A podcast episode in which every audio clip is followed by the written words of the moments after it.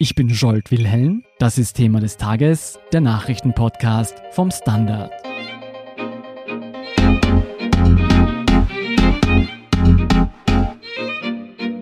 Das Unkrautvernichtungsmittel Glyphosat ist ein fester Bestandteil der industriellen Landwirtschaft. Gleichzeitig steht es seit Jahrzehnten in der Kritik von Umweltschützern. Vergangenen Juli hatte sich Österreichs Nationalrat für ein Verbot des umstrittenen Mittels ausgesprochen.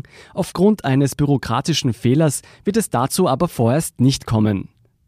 Was es mit Glyphosat auf sich hat und ob es letztlich doch noch aus Österreich verbannt wird, erklärt Wirtschaftsredakteurin Regina Bruckner.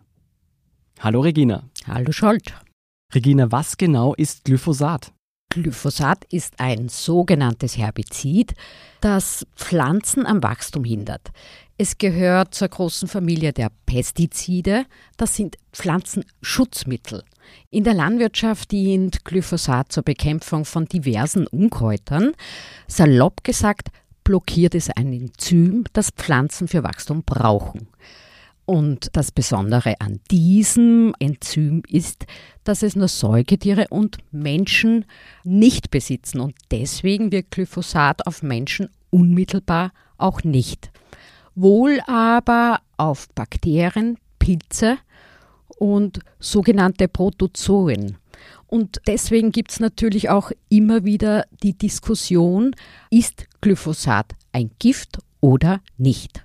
Heute wird Glyphosat jedenfalls in der industriellen Landwirtschaft fast überall eingesetzt. Wie lässt sich dieser Erfolg erklären? Na, in der Hauptsache ist Glyphosat wahrscheinlich deswegen so erfolgreich, weil es seinen Zweck so gut erfüllt. Kein anderes Mittel hat einen so umfassenden Wirkungskreis. Man muss sich nur einmal vor Augen halten, dass wir in Österreich rund 300 Unkrautarten haben. Es ist also nicht umsonst das am weitesten verbreitete Herbizid und weltweit werden im Jahr rund 800.000 Tonnen eingesetzt, zum überwiegenden Teil, also zu 90 Prozent in der Landwirtschaft. Das sind unglaubliche Mengen. Wird Glyphosat in allen Ländern gleich eingesetzt? Nein, da gibt es ziemlich große Unterschiede. Man sieht das sehr gut, wenn man etwa die USA und Österreich vergleicht. Die Karriere, wenn man so möchte, hat Mitte der 1990er Jahre begonnen.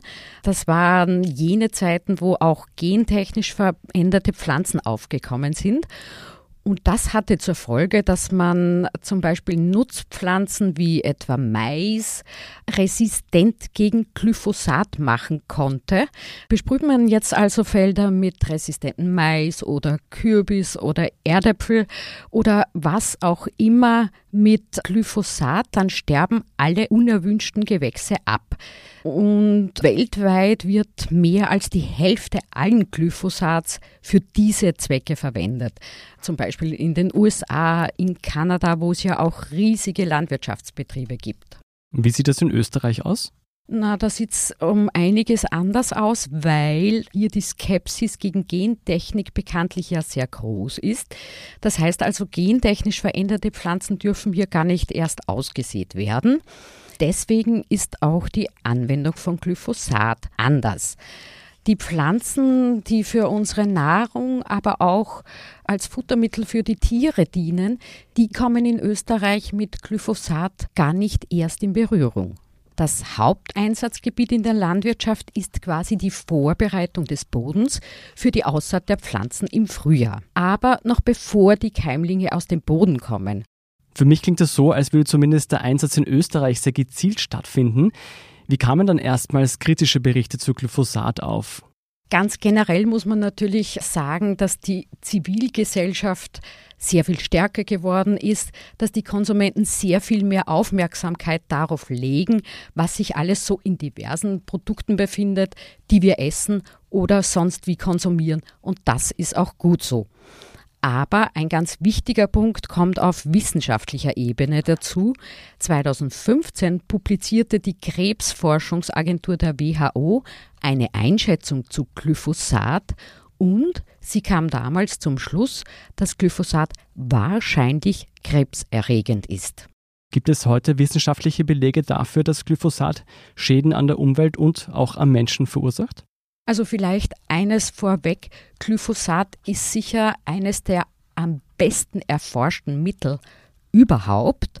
Und man kann auch ganz sicher sagen, dass ein Pflanzenschutzmittel nicht komplett harmlos ist, sonst würde man es ja auch nicht verwenden. Es ist und bleibt Agrarchemie und hat als solches auch Auswirkungen auf das ökologische Gefüge insgesamt. Die Europäische Chemikalienagentur stuft Glyphosat als augenschädigend ein und bei Dauerreizung auch als ätzend für die Schleimhäute. Das betrifft zum Beispiel die Vögel.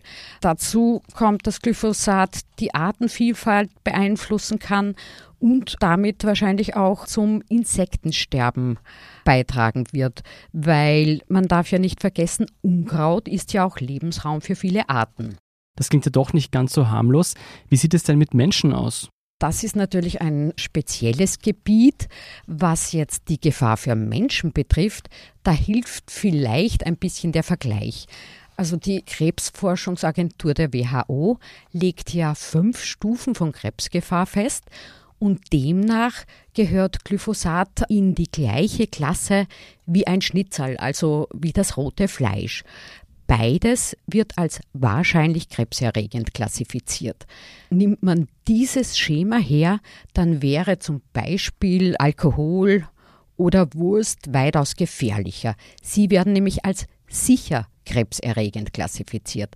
Was man in diesem Zusammenhang vielleicht bedenken muss, die Krebsforschungsagentur bewertet das Potenzial einer Substanz theoretisch Krebs zu erzeugen nicht jedoch das Risiko, dass es bei üblichem Gebrauch tatsächlich passiert.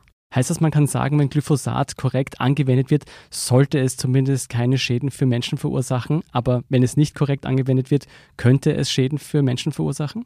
Ja, man muss aber auch bedenken, wir reden vom derzeitigen Stand der Wissenschaft und der ändert sich bekanntlich. Das heißt natürlich, es wird weitere Forschungen geben und damit können sich auch die Ergebnisse ändern. Wie hat denn der Hersteller von Glyphosat, Monsanto, auf die andauernde Kritik und die einhergehenden Klagen reagiert über die vergangenen Jahrzehnte? Dazu muss man heute wohl sagen, dass für Monsanto das wohl bekannteste Produkt Roundup kaum mehr eine Bedeutung hat. In den 70er Jahren war das natürlich ganz anders. Roundup kam ja 1974 auf den Markt und Monsanto hat sich Glyphosat 1971, also schon davor, als Herbizid patentieren lassen. Das war natürlich damals ein Riesengeschäft. Das Patent ist allerdings 2000 ausgelaufen und seit damals gibt es sehr viel günstigere Generika. Mittlerweile werden Glyphosatprodukte von mehr als 40 Herstellern vertrieben. Aber, und das kann man wahrscheinlich gar nicht oft genug betonen, heute ist Monsanto natürlich mit den Aufräumarbeiten beschäftigt, weil in den USA ist die heute zum deutschen Bayer-Konzern gehörende Tochter mit einer Unmenge an Schadenersatzforderungen in vielen Prozessen beschäftigt.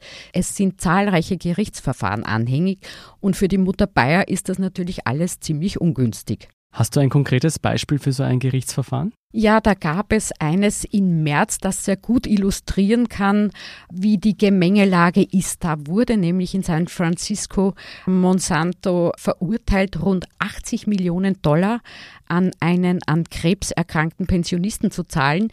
Der hat nämlich jahrelang Roundup verwendet und das Gericht hat damals diese Strafe so begründet, dass Monsanto eben nicht genügend vor den Risiken des Einsatzes von Roundup gewarnt hat. Der Richter hat gemeint, Monsanto verdient es, bestraft zu werden. Der Chemiekonzern sei mehr damit beschäftigt gewesen, Sicherheitsuntersuchungen zu unterdrücken und die öffentliche Meinung zu manipulieren, als dafür zu sorgen, dass sein Produkt sicher sei.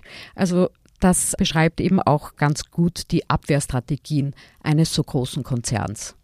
Das war jetzt ein Fall aus den USA. Viele der kritischen Stimmen kommen aber auch aus der EU.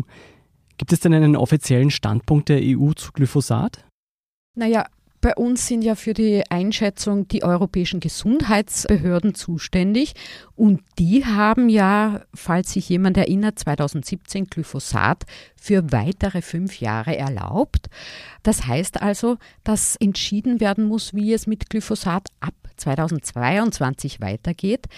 ein wichtiger Punkt. Damals, 2017, haben sich 18 EU-Länder für die Verlängerung ausgesprochen, Deutschland zum Beispiel. Österreich war allerdings dagegen, aber auch eine Menge andere Länder wie Frankreich, Italien, Belgien, Zypern, Luxemburg zum Beispiel. Also für eine rege Diskussion ist beim nächsten Mal sicher gesorgt. Was sind denn die Argumente der Glyphosat-Befürworter? Ja, da gibt es einige. Zum Beispiel heißt es, dass auf mehr als 90 Prozent der Agrarflächen in Österreich ohnehin kein Glyphosat ausgebracht wird. Dort wird also gepflügt. Man setzt also das Mittel wirklich nur dort ein, wo es nicht anders geht, heißt es. Ein Argument ist auch, dass Pflügen einfach nicht sehr bodenschonend ist. Aber das Wichtigste ist wohl, dass es an brauchbaren Alternativen mangelt. An diesen müsse erst geforscht werden, heißt es. Deswegen ist natürlich die Landwirtschaft ein ganz starker Gegner des Verbots. Und eines darf man auch nicht vergessen, Glyphosat ist wirklich billig. Rund 12 Euro betragen die Kosten pro Hektar. Trotz dieser Fürsprecher auch aus der österreichischen Landwirtschaft hat sich im Juli im Nationalrat eine Allianz für ein Totalverbot gebildet. Im Jänner sollte das Verbot in Kraft treten. Wird es dazu kommen? Das wird sich jetzt vermutlich nicht ausgehen, weil Bundeskanzlerin Brigitte Bierlein ja erklärt hat, dass es wegen rechtlicher Bedenken nicht mit dem 1. Jänner in Kraft treten kann. Der Hintergrund ist ein Formalfehler. Das klingt ein bisschen kurios. Wer ist denn schuld an diesem Formalfehler? Das ist eine wirklich komplizierte, schwierige Frage. Und natürlich streiten sich die Geister. Ich habe auch mit ein paar Juristen gesprochen. Die halten alles Mögliche für denkbar. Fehler, Schludrigkeit. Panne. Also es lässt sich eigentlich nicht wirklich klären, wer jetzt wirklich schuld ist. Für die SPÖ, die ja den Antrag auf ein Glyphosatverbot eingebracht hat, ist es jetzt einmal Kanzlerin Bierlein, weil, so sagt die SPÖ, die Vorgangsweise von Bierlein nicht Staatspraxis sei. Dazu muss man vielleicht ein paar juristische Details wissen. Es geht nämlich darum, dass das Glyphosatverbot schon im Juli kundgemacht worden ist. Die Kanzlerin hat also auch die notwendige Unterschrift darunter gesetzt. Dann muss Österreich das allerdings auch nach Brüssel melden. Und hier kommt die Krux. In dem im Juli beschlossenen Gesetz steht nämlich auch, dass es nur unter bestimmten Bedingungen ab 2020 in Kraft treten darf. Eine davon ist, dass die Kanzlerin zuvor bestätigen muss, dass das Verfahren nach EU-Recht eingehalten wurde. Das Parlament hat also dafür gesorgt, dass das Inkrafttreten dieses Gesetzes von der Kanzlerin abhängt. Die EU hat aber schon erklärt, dass die Regeln eben nicht eingehalten worden sind. Es wäre also durchaus möglich gewesen, dass die EU im Nachhinein ein Verfahren gegen Österreich angestrengt hätte. In der Praxis hätte das jahrelange Rechtsunsicherheit bedeuten können, was natürlich auch nicht wünschenswert ist. Wie geht es denn jetzt weiter? Wird Glyphosat in Österreich über kurz oder lang doch noch verboten werden? Jetzt heißt es quasi zurück an den Staat. Die SPÖ will jetzt am Mittwoch einen neuen Gesetzesantrag einbringen. Im Juli hat sich ja nur die ÖVP gegen ein Totalverbot ausgesprochen. Ob das so bleiben wird, ist offen. Jedenfalls müsste eben das Gesetz noch einmal beschlossen werden und dann wäre es wohl ratsam, es der EU nach allen Regeln der Kunst vor dem Beschluss vorzulegen. Wir dürfen gespannt sein, ob Österreich nächstes Mal keinen Formalfehler begehen wird. Vielen Dank, Regina Bruckner, für diesen Überblick. Danke, Scholt. Wir sind gleich zurück.